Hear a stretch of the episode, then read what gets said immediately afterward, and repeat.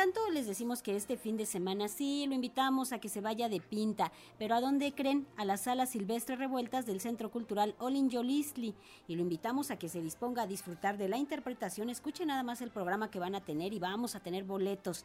Van a interpretar obras como Grand Fanfare de Giancarlo Castro Dadona, también Per Gint, suite número uno de Edvard Grieg.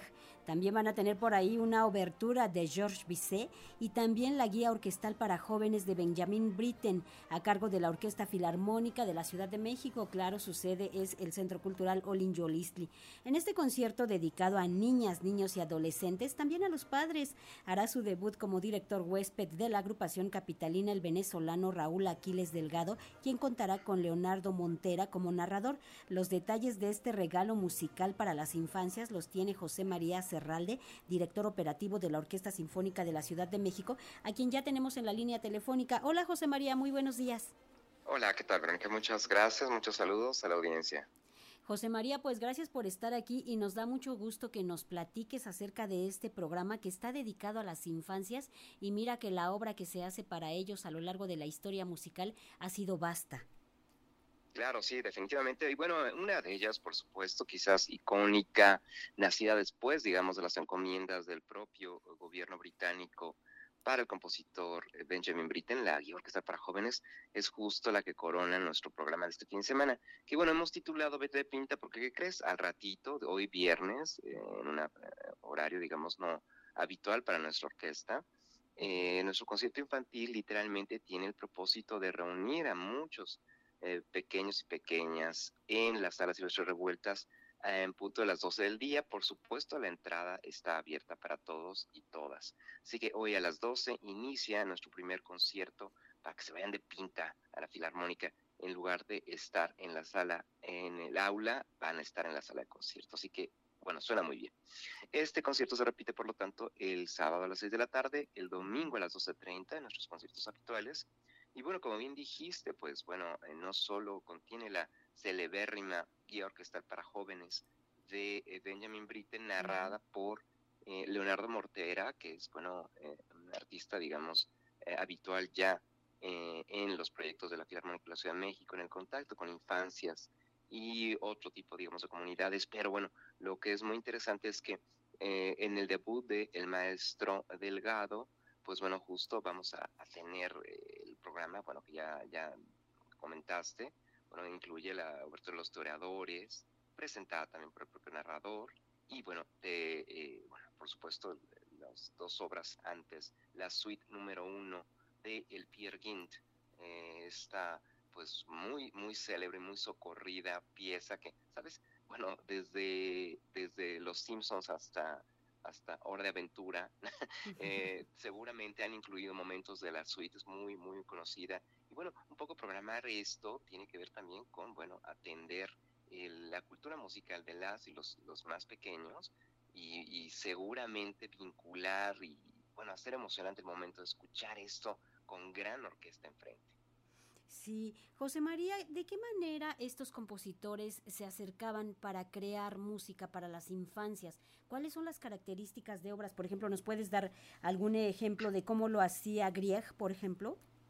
Bueno, el asunto es que Grieg, más que haber escrito para las infancias directamente, eh, eh, Grieg es un, compositor noruego que definitivamente eh, está vinculándose con, en su generación con eh, la composición de su propio siglo. Ahora, lo que voy a decir es que Grieg no es que haya pensado sus obras para las infancias. Lo que es más interesante es que es el imaginario, particularmente de Pierre Ging y otras obras de, de, Grieg, inspiradas justo en la literatura escandinava, eh, e inspiradas en el imaginario escandinavo, la que literalmente nos provocan, pues, eh, valga la redundancia, el imaginario para poder dedicarlas a programas para jóvenes y audiencias.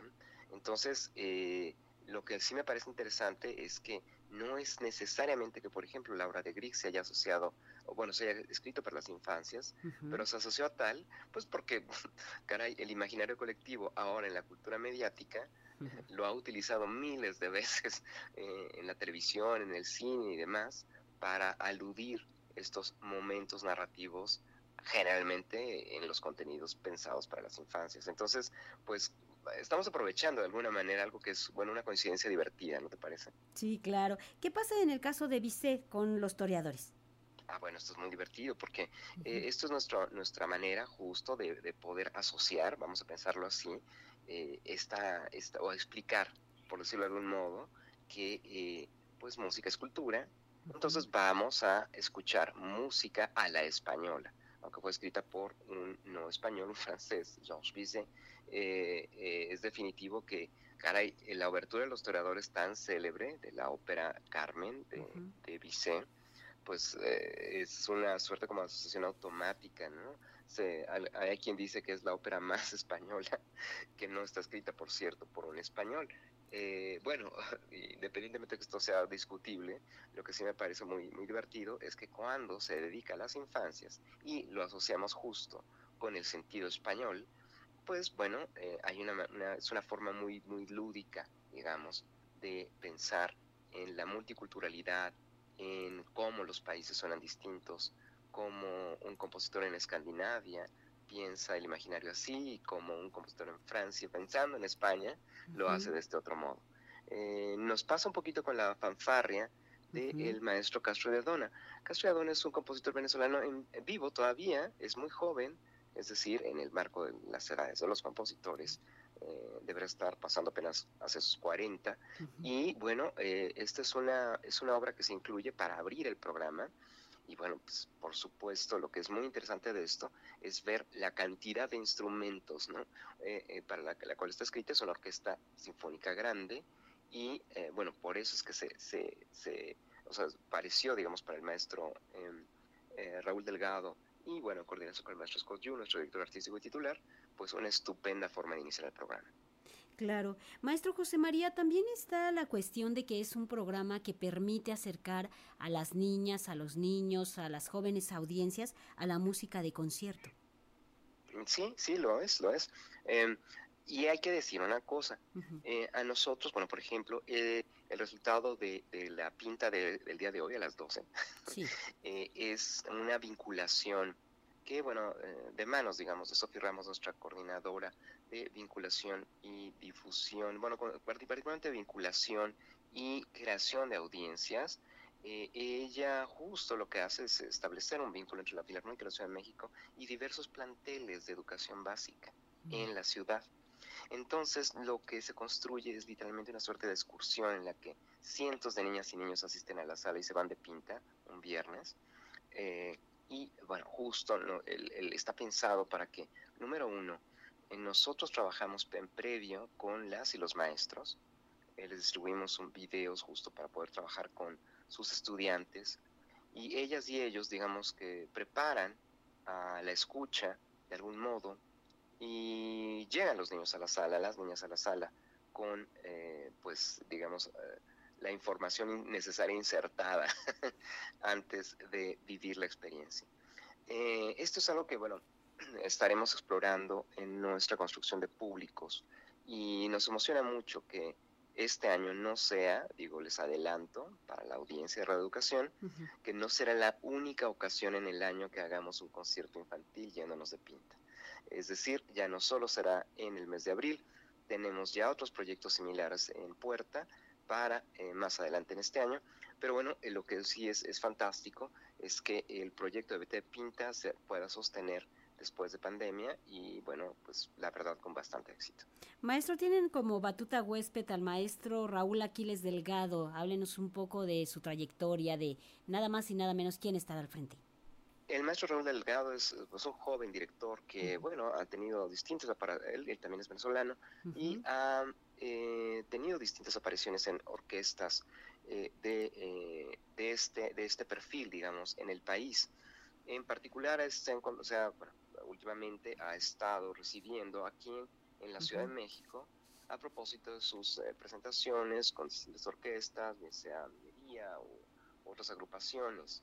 Em, nos pareció justo fantástico invitarle a eh, estar al frente de la Filarmónica de la Ciudad de México, eh, también un poco en una petición, en una celebración en la que, bueno, de alguna manera muchos y muchas, muchos intérpretes en, la orquesta y en el medio, pues le conocen bien. Esto, saben, es, algo que siempre sirve muchísimo cuando, cuando, cuando una nueva batuta llega a un podio. Eh, el vínculo, digamos, personal, emocional de un director con sus intérpretes es fundamental.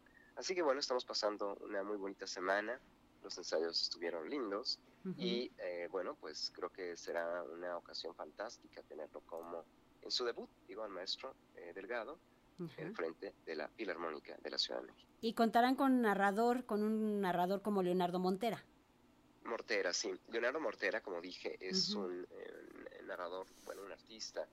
Eh, digo, además de ser preparador vocal y entre otras particularidades, Mortera ha dedicado su carrera a la vinculación, digamos, de la música de concierto, particularmente con infancias, pero también con eh, infancias eh, eh, y discapacidad. Es decir, él ha trabajado y se ha especializado en una suerte de, trabajo constante o, sí, digamos, sostenido para crear, digamos, el vínculo en donde desafortunadamente en el pasado se adivinaba imposible. Entonces, no solo en la eh, discapacidad visual, sino en otro tipo de discapacidades hay mucho que explorar.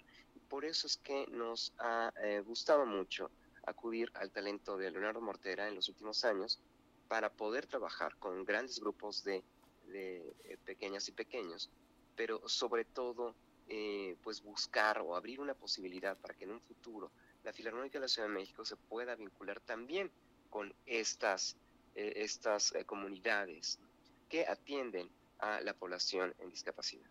Maestro, en este día del niño, de la niña y del niño que se acerca, ¿cómo podemos acercar a los niños precisamente a la música de concierto? ¿Qué recomendación le daría a los padres? Bueno, primero que nada, que los padres escuchen música de concierto. Igualito que, en la lectura. Claro, o sea, que primero ellos y ellas se acerquen y, bueno, se emocionen como lo hacemos nosotros con, con, la experiencia de la música de concierto.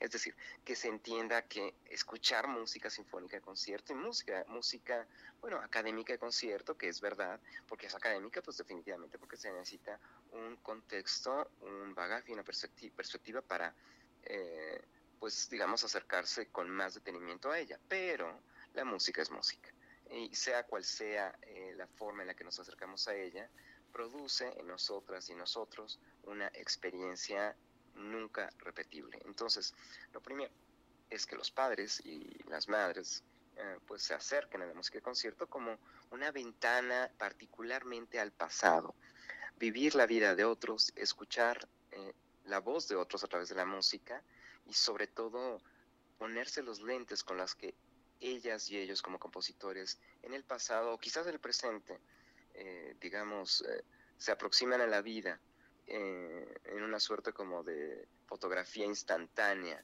en nuestras mentes, representada justo en las obras musicales. Entonces, pensando así la música de concierto, digamos académica de concierto, es mucho más sencillo, por ejemplo, explicarle a las y los más pequeños eh, la forma en la que ellos pueden, digamos, abrir una ventana al pasado que de otra manera sería imposible. Eh, escuchando reggaetón todo el día, créanme, no es porque esté menospreciando ni mucho menos, ¿no? Este, por supuesto que todos querremos, querremos perrear, pero lo que es importante es que perreando todo el día no miramos con los ojos del otro, no nos permitimos tener tiempo de mirar con los ojos del otro eh, perreando todo el día, lo único que pasará es que estaremos circunscritos a una sola forma de cultura, por cierto, mediática y comercial, que bueno, ha sido muy evidente y muy útil para los corporativos eh, de distribución de estas músicas, pero creo que lo que estamos haciendo desde las salas de concierto, desde la Secretaría de Cultura del Gobierno de la Ciudad de México, es que hemos demostrado de algún modo que eh, hay espacio para todo y es no es solo que hay espacio, es urgente que haya espacio para todo. Y esto es, este espacio, por ejemplo, en el caso de la música de concierto, pues es una suerte de imperativo. Eh, hay necesidad de que de, perrear y escuchar en la sala eh, de concierto sinfónico, eh, porque si no, bueno, estaremos como, bueno, creciendo con una sola idea del mundo Y eso creo que no está bien, no ayuda mucho a la cultura de paz. Será, sería una idea sesgada de la música. Maestro José María Serralde, gracias por estar con nosotros, director operativo de la Orquesta Filarmónica de la Ciudad de México. Gracias por hablarnos con este entusiasmo de la música y, por supuesto, de este concierto que tenemos pases dobles. Ahorita en un momento les voy a dar los horarios. Gracias, maestro, que esté bien, hasta pronto. Muchísimas gracias, hasta luego. Buen fin de semana.